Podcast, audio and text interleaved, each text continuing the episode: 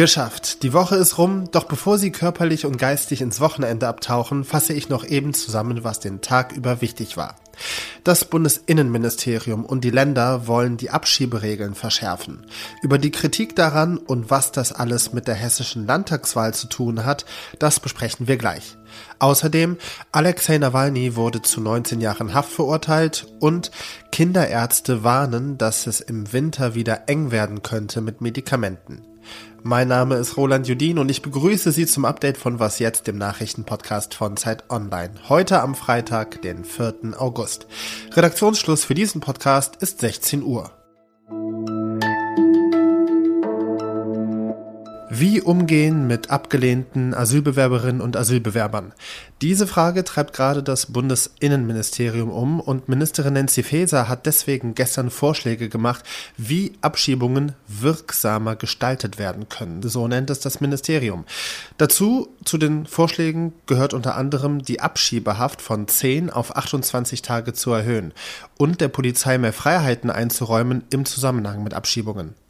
Heinrich Wefing ist Politikredakteur der Zeit und jetzt bei mir. Heinrich, kannst du erklären, was genau diese geplante Verlängerung der Abschiebehaft bedeuten würde? Wen trifft es und welchen Zweck äh, soll das Ganze haben?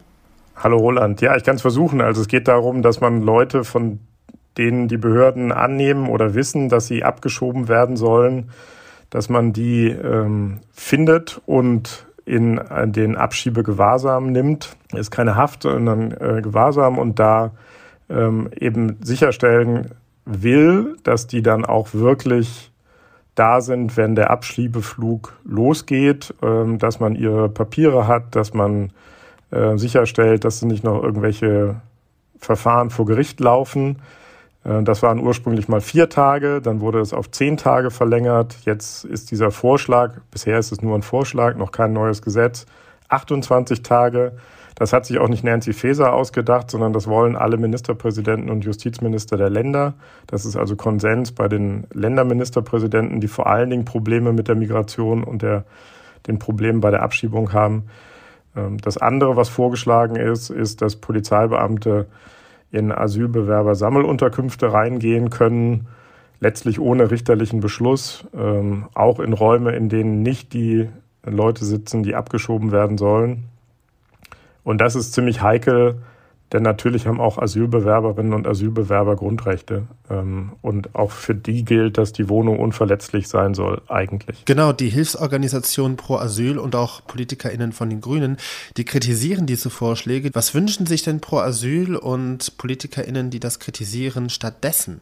Die linke Opposition fordert, dass der Abschiebegewahrsam eher kurz gehalten wird und vor allen Dingen fordern die, dass die Grundrechte der Asylbewerberinnen und Asylbewerber ähm, respektiert werden. Und das könnte zum Beispiel heißen, dass die Polizei nicht einfach so reingehen kann in solche Sammelunterkünfte, sondern dass es dazu einen richterlichen Beschluss braucht, so wie es ist, wenn man in deine Wohnung, Roland, rein will oder in meine.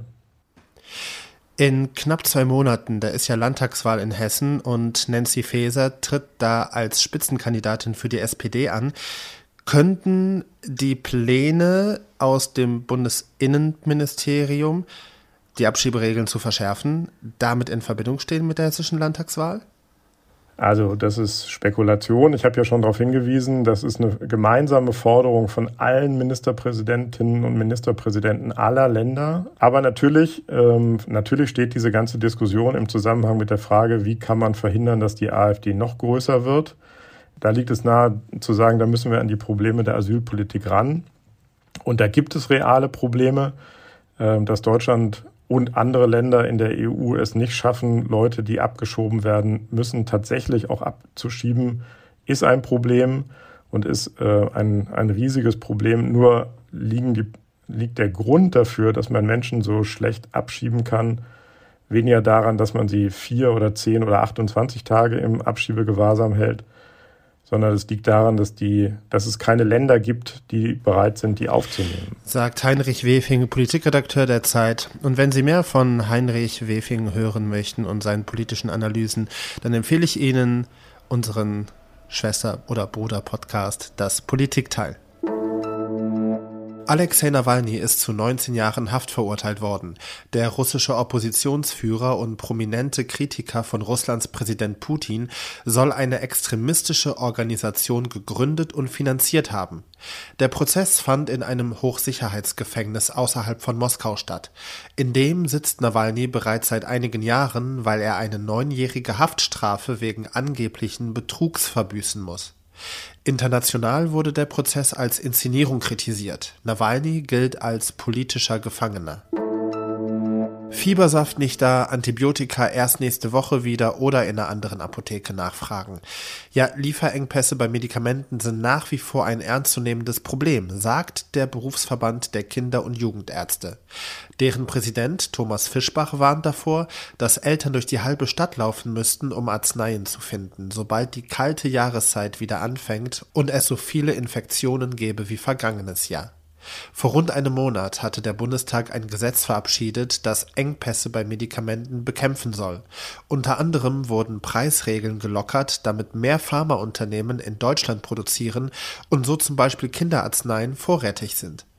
Für den Verband der Kinder- und Jugendärzte geht das Gesetz zwar in die richtige Richtung, doch es hilft nur bedingt, um durch den nächsten Winter zu kommen, sagt der Präsident Thomas Fischbach.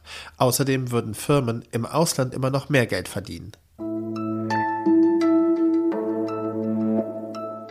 Was noch?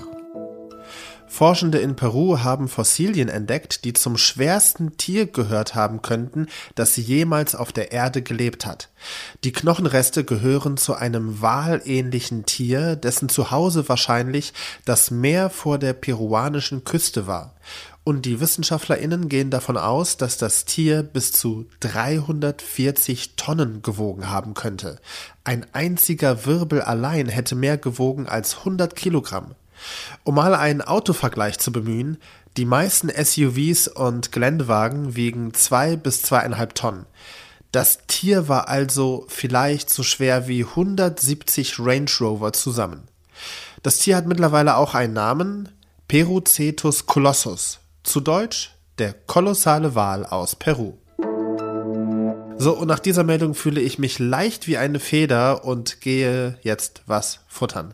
Das Update von Was jetzt geht nun zu Ende, aber schon morgen früh sind wir wieder für Sie da und mit wir meine ich Elise Landcheck und Moses Fendel.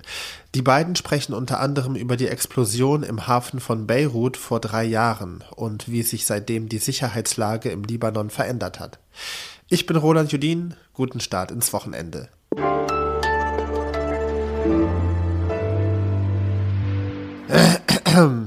So, gut, dass der Podcast vorbei ist, meine Stimme verabschiedet sich.